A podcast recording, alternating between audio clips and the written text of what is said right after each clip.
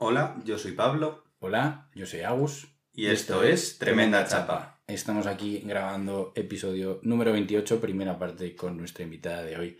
Y saludita, bienvenida. Muchas gracias. A ti por venir. Eh, bueno, para quien nos esté escuchando, esta es la primera parte con Isa y semana que viene y siguiente tendréis segunda y tercera. Y bueno, antes de empezar, eh, Isa, preséntate un poco. Pues eh, soy Saludita, soy la capitana de la nave nodriza, eh, soy diseñadora estratégica, soy eh, eh, formo parte de, de un colectivo de diseñadores y diseñadoras que se llama Ilios. Formo parte de otro colectivo de innombrable, o sea, no sé cómo nos describiríamos de, de, de- de locas maravillosas que se llama Me We All. Y antes me la- lo has dicho y voy a incluirlo también, soy la tercera de cuatro hermanas en cinco años. Creo que eso es una de las cosas que más me ha marcado además en la vida. Y mm, básicamente, básicamente eso, eh, todo eso soy. Todo eso me define. Estupendo.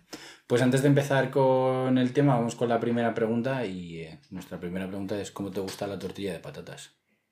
Pues a mí la tortilla de patatas me gusta jugosita, con cebolla, doradita por fuera y jugosita por dentro, ¿Caliente o fría? caliente.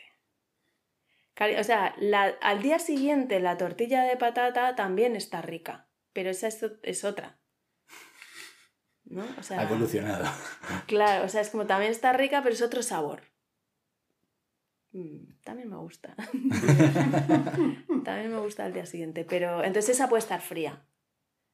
Pero porque ha sido eh, su mejor expresión en otro momento y me la he comido.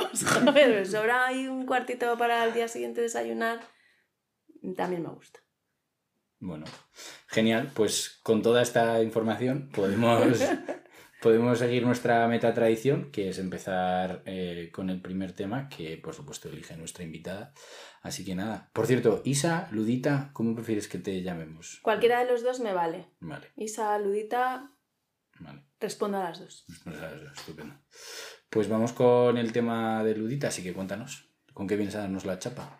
Pues mira, he dudado mucho, he pensado en muchos temas, pero es que es muy, es como, ostras, qué, qué gran posibilidad, o sea, qué, qué- qué gran oportunidad de profundizar en un tema, por supuesto, durante la semana no he podido profundizar en ninguno, así que había pensado, he pensado varios temas, he pensado la amistad, porque mm, últimamente estoy muy interesada en ese tema, o sea, como quiero poner foco en ese tema quiero poner foco en la madurez, quiero poner foco en la lucidez. Y luego de repente dije, oye, y la incertidumbre, que también es un tema muy mío. Total, que no voy a mm, trabajar ninguno de ellos, o a lo mejor salen de alguna manera, supongo que sí, si, si la conversación fluye como debería. Pero voy a optar por la duda, que es un tema muy central en mí y que me he dado cuenta de que, de que es, es un tema que, me, que forma parte un poco de mí. Dudo mucho y no me incomoda dudar, pero a la gente sí. Entonces este es mi tema, la duda. ¿Qué os ¿Cómo? parece? Bueno, a mí me parece cojonudo. Y Pablo sonríe y asiente. Esto, ¿cómo definirías tú la duda? ¿Qué es dudar para ti?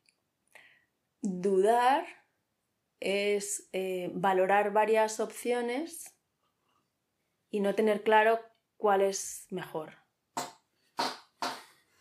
Qué curioso. Yo, pa- para mí dudar es cuestionar aquello que ya está, ¿no? De alguna manera, ¿no? Aquello que ya está como impuesto o que ya está decidido o que ya... o que se hace de una forma, ¿no? Como cuestionar. Sí, para mí dudar tiene que ver más con cuestionar, pero... Pero, pero también entiendo tu duda como... como sí, estoy dudando entre esto y esto. Claro, es más como para tomar una decisión, ¿no? Sí, Como creo valorar opciones para tomar una decisión. ¿Y Creo tú? que tu decisión es más... Estoy pensando. eh, porque, en plan, de como que veo dos partes de la misma moneda con lo que decís. Igual una es más hacia adentro y otra es más hacia afuera de la duda de alguna forma. Y estaba pensando un poco, porque estaba reflexionando sobre si dudo o no dudo sobre cosas, pero creo que pensando un poco en lo que definías tú, Isa, de la indecisión, como que, no sé si diría como la herramienta que utilizo, es que muchas veces mi duda se convierte en una realidad, tampoco me importa cuál es el resultado muchas veces entre hago esto o hago esto otro. Pues no me importa ninguna de las dos, entonces no sé si es una duda que se mantiene en el tiempo la que tengo en ese sentido. Tampoco sé si es indicativo de algo o viene de algún sitio, pero es verdad que diría que no tiendo a dudar mucho, lo cual no implica que tenga una opinión fuerte o, o, certera sobre algo en el sentido de quiero ir sí o sí a este sitio. Muchas veces es un, pues me parece bien sea lo que sea, pero no me, no se mantiene como ese periodo de duda. Igual dudo en un momento inicial, pero luego como que, como sé que ambas dos me van a gustar, sea, bueno, me van a gustar o que va a haber cosas buenas en ambas dos, como que no es algo que se me mantiene mucho la duda. Que no sé si, si tiene sentido o no. O... es como la conclusión ahora que he llegado intentando pensar en qué hago yo con la duda. Tiene sentido, lo que pasa es que hay veces que lo que ocurra depende de que tú tomes esa decisión. Hmm. O sea, como cuando la duda se junta con la toma de decisiones, de repente es como ya, pero tienes que decidir una. Cuando tú dudas y, es como, es que me da igual, cualquier opción es buena y alguien toma la decisión por ti, o el grupo, o, las cosas ocurren, pues eh, no pasa nada, pero si la decisión es tuya, mm. eh, la, duda, la duda, tu duda inquieta. Sí, pero igual en ese sentido, en plan de que estoy de acuerdo, y intentando ver qué hago yo, como que yo creo que al final pues tomo una de las decisiones y tampoco me tormento mucho. Que no digo que necesariamente tú te tormentes o que la gente se tormente. Bueno, supongo que hay gente que sí. Mm. Digo, bueno, pues una de las opciones y tiro para adelante con ella y tampoco pasa nada. O hago esta hora y luego igual me apunto el hacer las otras. O no lo sé. Pues yo me he dado cuenta que a veces me pasa que, o sea, cuando hago eso, de, mm. bueno, si total, ¿qué más da? Esta. Y, y entonces a veces me cuesta asumir mi decisión. Mm. ¿no? Como que cuestiono y ahí entra más tu, tu, definición, ¿no? Entonces de repente cuestiono que si esa, esa opción es tan válida como había pensado mm. al, al, mm. seleccionarla. Yo, según has dicho lo del tema, eh, y ahora cuando se está escuchando, eh, me ha resonado mucho el tema de cuando tienes que tomar una decisión y estás dudando entre dos cosas, un aprendizaje que he tenido yo en estos últimos dos años ha sido que muchas veces te antepones y te planteas tomar decisiones que muchas veces esperando y no haciendo nada se resuelven solas y además llevan por un camino en el cual da igual la decisión que tú hubieses tomado, hubiese cursado otra dirección completamente distinta. ¿no? Recuerdo en un curro que tuve eh, cuando se iba a acabar el periodo del contrato para ver si me renovaban o no, yo estaba rayado porque decía, jo, es que la verdad que no acabo de estar muy cómodo, no sé si lo acabo de ver, yo creo que lo voy a dejar, eh, pues ya está, pues cuando llegue el momento y hablo con mi jefe, pues le digo que no tal y que no voy a seguir y que ya está. Y fue dos días antes de que se acabase el curro, me llama y me... o sea, yo estaba ahí, ¿le digo o no le digo algo? ¿Le digo o no le digo algo? Y eh, en ese momento mi terapeuta me dijo, yo esperaría a ver qué pasa y ya cuando te toque tomar la decisión la tomas, ¿no? Bueno, pues llegó en el momento, me llamó y me dijo, oye, Agus, que no queremos que sigas. Y dije yo, pues a tomar por culo. Gracias. Dos semanas rayado, ¿con qué hago? Si sigo o no sigo con ellos, si me dicen que sí. Y al final no tenía ni que haberme rayado ni medio segundo, ¿no? Entonces, en tema de dudas, es un tema que me ha... A mí me, ha pasado cosas parecidas también. Mm. Y es como, jo, me podía haber ahorrado. Mm. ¿no? O sea, ahí hay una parte cuando tiene, pero porque es la presión de tener que tomar una decisión. Y ahí, yo ahí lo que creo es que hay gente que, que realmente lo pasa mal cuando está en, en, el, periodo de duda, por así decirlo, o te, te das un plazo para tomar una decisión. Y hay gente que sufre mucho en ese plazo, entonces tiende a tomar decisiones muy rápido. A mí me pasa al revés. Yo estoy a gusto en la duda. Casi como que es más primario en mí dudar que decidir. ¿no? ya. Bueno, hay, hay una frase, o sea, está la típica frase, la de pienso luego existo, esa es de... mm, ¿Descartes? Descartes, Igual me lo creo, estoy ¿no? inventando.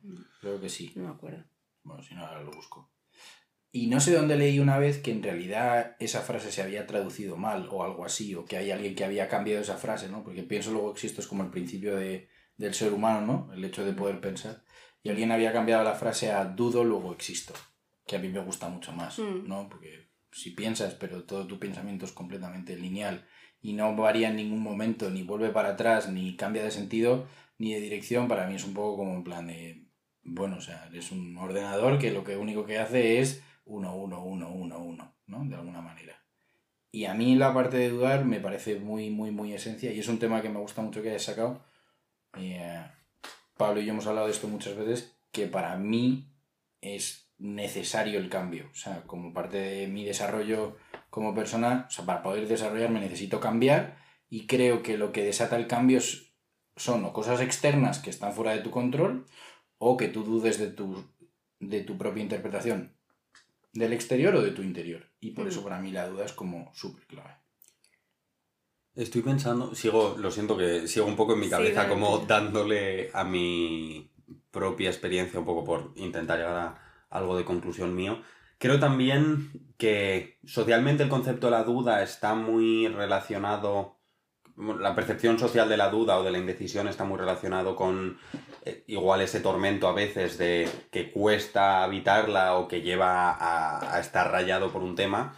Y yo no creo que yo no dude, sino que igual no tengo esa experiencia em, de estrés o de, o de mm, tensión en torno a la duda.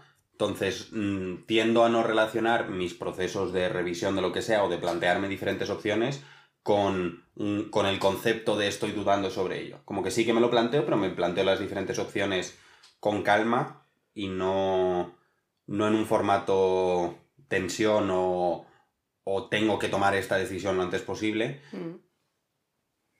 Entonces no lo relaciono, cre- creo por, e- por esa idea de que la percepción social de la duda sí que la relaciono más con la parte de tensión y yo creo que en mi experiencia no la relaciono tanto con esa tensión, entonces por eso igual diría que no dudo, pero realmente como que sí que me sí que replan- sí que me replanteo cosas igual más en el formato que decía Agus de cuestionar, pero también me las cuestiono a mí mismo en el sentido de, vale, ¿y por qué hago esto? Eso al final igual es una duda en formato pregunta, igual no tanto están orientado a dudo sobre qué hacer, sino más bien dudo sobre lo que me han enseñado o dudo sobre eh, las razones que tengo para hacer algo, pero como no suelen ser procesos eh, tensos o destructivos o, o no constructivos más que destructivos, em, como que no, los, mm, no lo tenía relacionado o no lo tengo relacionado en la cabeza con dudar. ¿Y No os, ¿Y os parece que dudar es mostrar debilidad? No, para- de hecho para mí es una... O sea, si, si, si- yo lo pienso en un debate político. ¿no? Para mí el hecho de dudar es el hecho de plantearte que puedes estar equivocado. Y el hecho de poder admitir que has estado equivocado y rectificar, para mí es una señal de fortaleza. De, de eh, anteponer eh, la verdad, por decirlo de alguna forma, frente a, no, es que es mi opinión. ¿no? Entonces, quizá para mí el... Bueno, no sé, no sé si tiene mucho sentido eso. Te- pues escuchándote, hay una parte que sí, pero yo creo que no es tanto la verdad como el cuestionamiento, como el, como el no saber. O sea, que, eh, yo creo que socialmente, o sea, que socialmente no está muy bien, no es muy bien recibida la duda, ¿no? Mm. Es como tú tienes que saber de lo que estás hablando, tú tienes que saber lo que quieres, tú tienes que saber eh, por qué tomas las decisiones que tomas. Mm. Y, jo, imagínate un debate político en el que alguien se permite decir, pues la verdad es que no lo sé, pero me encantaría profundizar en esto, pero, ¿sabes? Que, porque no podemos decir, pues, pues, pues ahora mismo no lo sé, pero me, pero me interesa el tema, o, o, o no estoy segura de que esta opción sea mejor que esta otra, no estoy segura de que esta opción sea muy distinta de esta otra. Mm. Es, una, es una línea de pensamiento que yo creo que, que es molesta. Fíjate que es muy curioso que lo lleves por ahí. Hoy he estado comiendo con mis abuelos y nos hemos quedado de sobremesa eh, los tres Agustines, mi padre, mi abuelo y yo. Wow. Y estaba hablando. Ya, eh, buen combo. Y estaba hablando con, con ellos y, y no sé por qué ha salido el tema. Y eh, hemos llegado al punto de. Yo ahora mismo estoy en un momento de mi vida en el que desconfío mogollón de la gente que lo tiene todo clarísimo. O sea, la gente que sabe todo, que todo es de una forma, o que es que esto es así, así, así, así, así y así, a mí me genera una inseguridad en el sentido de. Es que no. O sea, no puedo depositar mi confianza de conocimiento o para una conversación en un espacio seguro o algo así en alguien que lo tiene todo tan claro, en alguien que no se plantea el hecho de, pues que a lo mejor no tengo razón. Entonces, quizá para mí sería incluso más una muestra de debilidad que alguien lo tenga todo súper claro, porque es como en plan, como que me huele un poco a chamusquina, ¿no? No sé si... Claro, y a. como a imposibilidad de cambio. ¿No? Mm. Es como si todo es así. ah, eh, escuchando vuestro podcast y, y antes también lo has dicho, he visto que habláis de la verdad, sobre todo tú. ¿no? Sí. Es como la verdad. Es, una, sí, es uno de mis nuevos axiomas. Yo sí que creo que existe una verdad. No sé cuál es, no sé quién la tiene, no sé dónde está, pero yo sí que creo que hay ciertas cosas que son, de alguna forma. Lo que pasa es que creo que son cosas que están a un nivel tan alto que creo que no llegamos la mayoría prácticamente. A lo mejor alguien llega a tocar una en su vida o dos. Claro, pero entonces en una conversación, ¿cuál es la verdad? Pues eh, cada una tiene su verdad, ¿no? Eh, Mm. Cada una de las personas que ha intervenido, incluso si hubiera un observador, una observadora, tendría su propia verdad, Sí. ¿no? Pues, entonces la verdad es múltiple. Mm. Claro, yo, para mí eso no son verdades, son percepciones. Un poco el- Mm. eh, la línea, ¿no? Pero... Yo estaba pensando un poco en como la percepción social de la duda o de que la gente dude, igual esto viéndolo en otra gente. em, y como que lo relaciono mucho, que supongo que tiene sentido también, con ahora que he empezado a ser profesor eh, en la universidad, bueno, profesor en la universidad, daba un laboratorio, era ayudante en un laboratorio de la universidad. Em, estar en, el- en la parte contraria a la que estaba hace nada siendo alumno y la percepción esta de que los profesores son gente que sabe absolutamente todo, pero a la vez yo sentirme cuando estaba dando clase de "Igu- igual sí que tengo un entendimiento más profundo lo que lo tienes tú, pero realmente no considero que lo sepa absolutamente todo y el tener que enfrentarme a decir un no te sé contestar ahora mismo, es decir, no tengo la respuesta a la pregunta que me estás haciendo, la miro, busco o pregunto a alguien eh, y te la doy. Y algo que he sentido mucho y que he reflexionado también mucho en torno a eso es la idea de em, la duda como algo humanizador de la gente y de figuras de las que igual no esperamos eh, que duden como algo que realmente con lo que yo empatizo mucho o que me agrada mucho de ver que son personas humanas, que igual que todo el resto de personas, la gente en ciertos roles, profesores, políticos, lo que sea, cuando dudan o cuando muestran esa igual vulnerabilidad, porque yo creo que sí que se le da una connotación de vulnerabilidad a la duda, me permiten mucho más empatizar con la persona y dejan de ser un discurso y pasan a ser una persona con ciertas ideas y dejan de ser un profesor con un con un em, con cierto conocimiento y pasan a ser una persona que sabe más que yo pero que también está que ha aprendido de ello. No es que haya nacido y sepa todo o que, o que esté en un en un limbo de conocimiento absoluto no. Es una persona que aprende cosas y, es humana y como que me permite mucho más empatizar con la persona que hay ahí detrás que el hecho de conceptualizar a la gente como un, estanco de, conocimiento absoluto, de alguna forma. Y como que me gusta mucho también, lo he intentado mucho en esta faceta de empezar a ser profe, el dudar y el, y el mostrarme a los alumnos como un, pues sí que te puedo intentar explicar las cosas, pero si no lo sé, te voy a decir no lo sé y no pasa nada.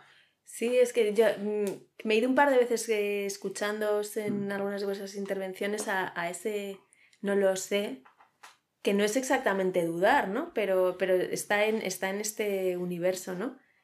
Y, y qué tiene de malo decir Mm. no lo sé. Eh, también decir, o sea, no saber es muy buen camino para empezar a saber de algo. Mm. Aparte, ya conectando, yo la nave nodriza no lo he contado, pero es una escuela de tecnología humanista. Así que yo sin haber estudiado ni haberme formado en absoluto como para, para ser docente, eh, sí he dedicado en los últimos 10 años pues, la mayoría de mi tiempo al diseño de experiencias de aprendizaje, ¿no? Entonces me he puesto mucho en ese rol mm. también, ¿no? Y, mm, por suerte, o sea, como es mi escuela, me la he inventado yo y hago las cosas como me da la gana, eh, dudo mucho, comparto mis dudas y, y además el posicionamiento nunca es de yo sé, tú no sabes, o yo sé más que tú, sino yo me pregunto cuál es la mejor manera de aprender esto, no de enseñarlo, de aprenderlo, y diseño para que tú puedas tener una experiencia de aprendizaje X. Eh, y, en ese camino hay un montón de preguntas que me voy a hacer yo, que te vas a hacer tú y que se pueden formular en alto y que ayudan a que la experiencia de aprendizaje sea mejor, además. Además me parece que muchas veces lleva a cuando alguien duda o cuando alguien expresa su duda a construir en común y como traer muchas más perspectivas y que no sea simplemente yo con mi perspectiva, que igual puede ser amplia, pero yo con mi perspectiva eh, y mi forma habitual de solucionar las cosas o de aprender, sino mi perspectiva, la perspectiva de esta otra persona, eh, lo que alguien ha mencionado un libro, lo que dice ese libro, y como que enriquece mucho el conocimiento al que se, hacia el que se avanza de alguna forma, de alguna forma, que, que tiene mucho, ya no solo el dudar, sino el verbalizar la duda y construir a partir de la duda, de alguna forma. Totalmente. Entiendo que en, en algunas materias, creo que tú eres profe de química. De teleco de antenas. Vale, bueno, o sea que no sé si en, en, las materias en las que tú puedas ser profe o, en, o sea, como en, ciencias puras, a lo mejor, pues si la pregunta, si la duda es sobre una fórmula, pues es que mm. las cosas son como son. En mi campo, en, las humanidades mm, y, o en los procesos del diseño, eh, hay muy pocas verdades absolutas. O sea, no, no hay fórmulas matemáticas, hay, hay, se avanza haciéndote preguntas y más bien es qué preguntas te haces, como que la calidad de esa pregunta te va a ayudar a llegar mm, más acá o más allá, ¿no? Como a tener más profundidad en, tus, en, en, tus, en tu proceso y en, y en, las soluciones que planteas. Mm. Entonces, escuchar qué dudas se hace la gente con, o sea, qué, qué dudas se plantea y qué preguntas se hace la gente que tiene más experiencia es una forma de madurar tú hmm. eh, y de aprender. Yo en ciencia, de todas formas, porque es algo que he intentado hacer este año sin demasiado conocimiento eh, de pedagogía ni de, de la academia de pedagogía como concepto, es decir, conocimientos formales de pedagogía, como que el plantear dudas para que ellos aprendan en vez de plantearles respuestas, sí que es algo que he visto que obtiene mucha más respuesta suya de pensar y de llegar a conclusiones ellos y no necesariamente... Es decir, porque yo les puedo contestar con un eh, esto pasa por esto o les puedo decir un ¿por qué crees que pasa esto si te doy esta base? ¿Por qué crees que esta antena funciona de esta forma sabiendo, es decir, como igual dar una píldora y a la vez hacer, preguntar una duda, dar ese espacio a reflexión propia y un poco también eh, la duda como herramienta de reflexionar, de pensar, de, construir cierto entendimiento sobre las cosas, no, simplemente como un eh, no lo sé, tengo que saberlo, sino no lo sé, voy a decir, voy a ver qué me dice mi instinto, voy a decir qué me dice mi cabeza, voy a ver con los ladrillos que yo tengo qué cosa puedo construir, mm. con los legos que yo tengo qué entendimiento puedo construir. Y luego otra persona puede venir y decirme, vale, igual tenías una perspectiva no correcta o no, o no perfectamente rigurosa. Pero el si desarrollo yo mi propio conocimiento con ayuda, como que me parece muy, y muy basado en la duda, en el mm. y por qué, me parece como muy potente. Pero igual nos hemos ido un poco lejos de la duda como concepto de que hago esta decisión o esta otra. Yo estoy un poco asteroizando alrededor de lo que, a lo que, has planteado tú, Luita, lo de que eh, está mal visto dudar y que se ve como un, yo creo que se ve como un signo de debilidad y eh, corregirme si no, porque sé que los dos de estos sabéis más que yo, pero creo que como hombre es todavía más jodido. O sea, creo que como hombre, o sea, hay una, una cualidad de el hombre eh, es un hombre que tiene las cosas claras, ¿no? Mm. Eh, Yo también lo creo. sí. y eh, creo que en el momento en el que empiezas a dudar, como que si eres un personaje medianamente público, ¿no? Tú tranquilamente, pues con tus amigos en un espacio seguro, creo que todavía es, eh, es como todavía más difícil el autocuestionarte, ¿no? Sí, yo creo que hay una cuestión de género de a los hombres se les enseña a no dudar y a tener opiniones férreas y en el caso en el que dudes se resquebraja mucho eso y simultáneamente por la otra parte creo que la duda se educa mucho hacia las mujeres y también como la auto el autosabotaje de alguna forma en torno a la duda, en torno al, al, al síndrome del impostor muchas veces. Y como que creo que hacia los hombres está la parte de si dudas estás rompiendo ese molde perfecto y hacia las mujeres está la parte de la, la duda como forma de dinamitar la confianza a veces en respecto a ciertos temas. Igual tú tienes perspectivas también de esto. Pues escuchándoos, es... vuelvo al, al- a este de la verdad, ¿no? Parece... O sea, si realmente el, el rol que socialmente se acepta es como un, un- el rol del hombre, ¿no? que no puede dudar, es como que solo hay un camino para hacer las cosas y, y, vo- y vosotros por ser hombres os lo tenéis que saber, ¿no? Mm. Mientras que si la duda es algo más femenino, fíjate, creo que en ese sentido es más el autocuestionamiento, lo que se nos tolera Mm. a las mujeres, para bien y para mal, ¿eh? Creo que va más por ahí. Y sin embargo, en los hombres es como hacia dónde va el mundo, ¿no? Como el, el saber cómo funcionan las cosas, eh, cómo hay que reaccionar ante cualquier evento cual- o cualquier cosa, mientras que la mujer, eh, o sea, escuchándonos es como la mujer me parece que también que es más reflexivo, es más interior, es más hacia una misma. Mm. Qué curioso, ¿no? Que tengamos los tres este referente Mm. así. Hombre, a ver, yo conociéndoos no me sorprende mucho que lo tengamos, pero habría, habría que ver cómo lo vive, cómo lo vive gente que no que tenga una idea muy opuesta a la nuestra, ¿no? Mm. De, eh, de pensar. Pero bueno, no sé, es un tema que Sobre el que dudas mucho. no, no es un tema sobre el que dudo, es que para mí es como tan, tan base, ¿no? Y encima este punto en el que estoy llegando, ¿no? Porque eh, últimamente he tenido bastantes reflexiones sobre el tema de la inseguridad, ¿no? Y yo creo que hay dos tipos de personas que son las más inseguras de todas, ¿no? Están las personas que son súper inseguras, que les ves y son súper inseguros y hablas con ellos y se les nota completamente que son... Y luego están los que están súper seguros de todos. Y a mí me parece que esos son todavía, o sea, que son también gente que es súper insegura, pero que no, no puede abrir la caja de Pandora.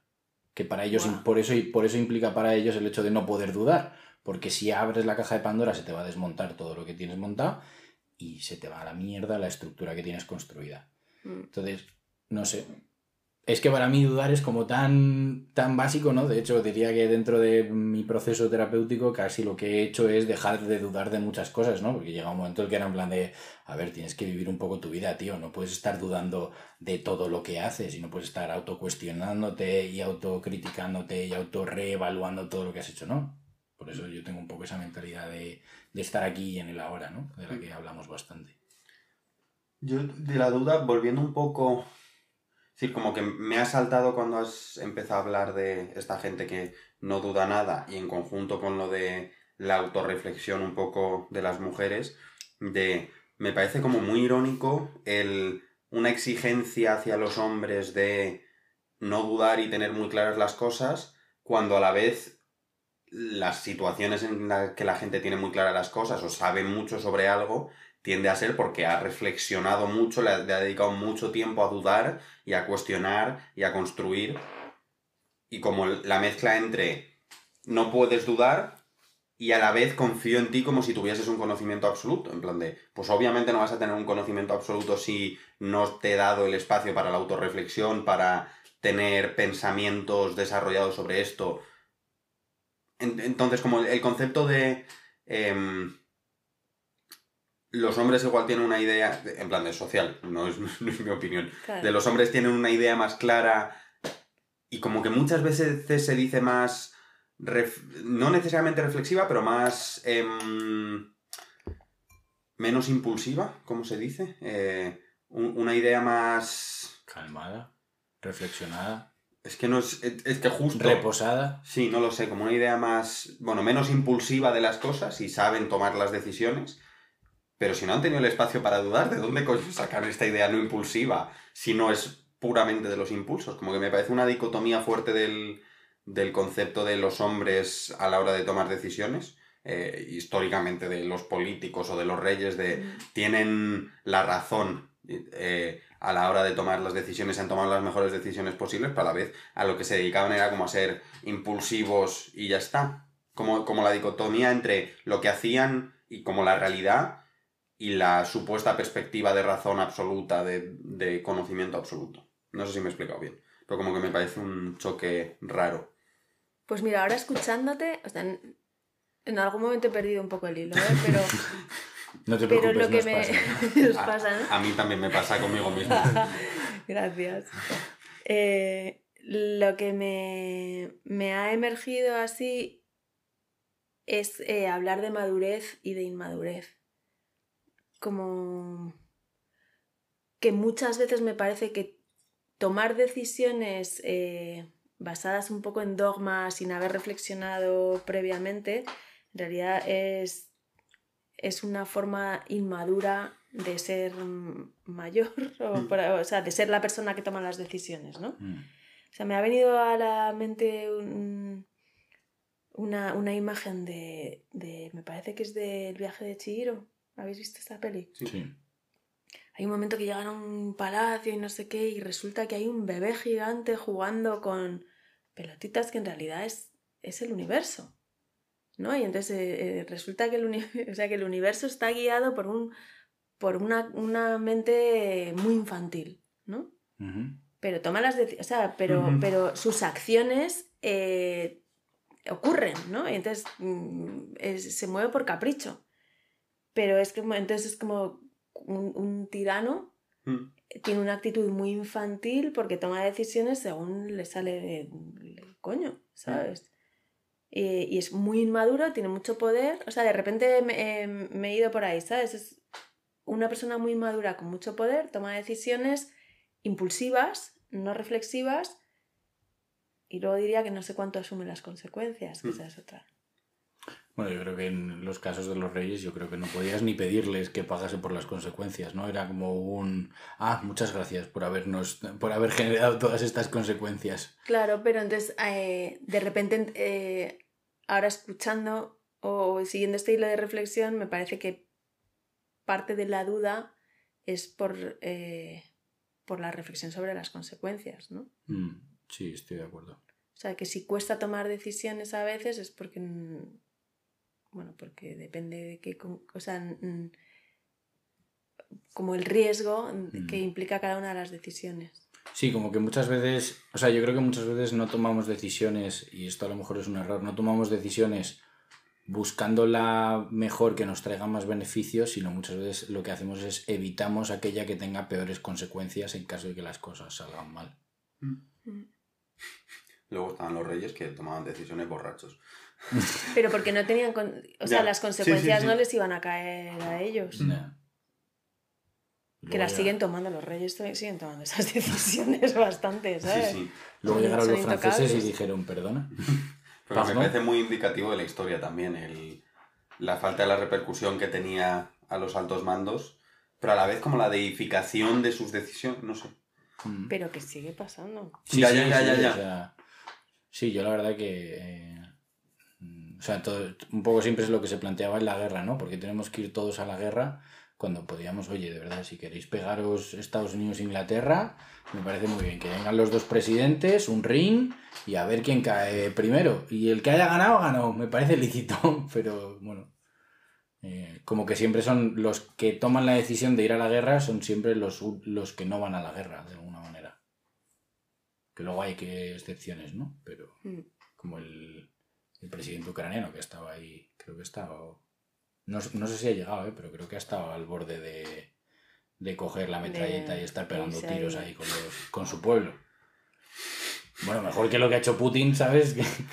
Pero vamos, tampoco vamos a abrir el melón de Ucrania ahora porque, madre mía. Pero, pero bueno.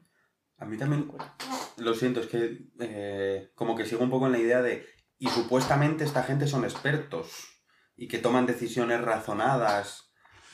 Fíjate, yo con, con esto, Ya, ya, ya, pero con esto que estás diciendo, con esto que estás diciendo me he acordado de una frase de, de Henry Ford que, que le preguntaban, pero ¿y tú cómo lo sabes todo?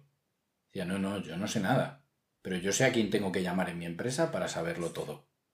¿no? Sí. Y eso, yo creo que un poco a veces cuando alguien llega a esa posición de poder, creo que un poco una de las habilidades que tiene que tener es saber a quién llamar. Claro. Pero, pero ¿qué decisión razonada es meterse en una guerra? En plan de, en el sentido de, Las guerras son decisiones económicas o... Ya. Bueno, decir, sí, sí, que económicas razonada o- seguro que está, pero... Muy inma- o sea, para tapar eh, cagadas grandes, eh, muy, muy, o sea, de, de ese momento. Ya. Yo permitirme dudar de que debamos entrar ahí, porque creo que nos vamos a ir por las líneas, o sea, por las... Bueno, y que No. nos es muy ajeno además, yo creo, ¿no? Como que Sí, mola más entiendo. hablar de la duda propia. No, y aparte que os iba a decir que... que tremenda chamba.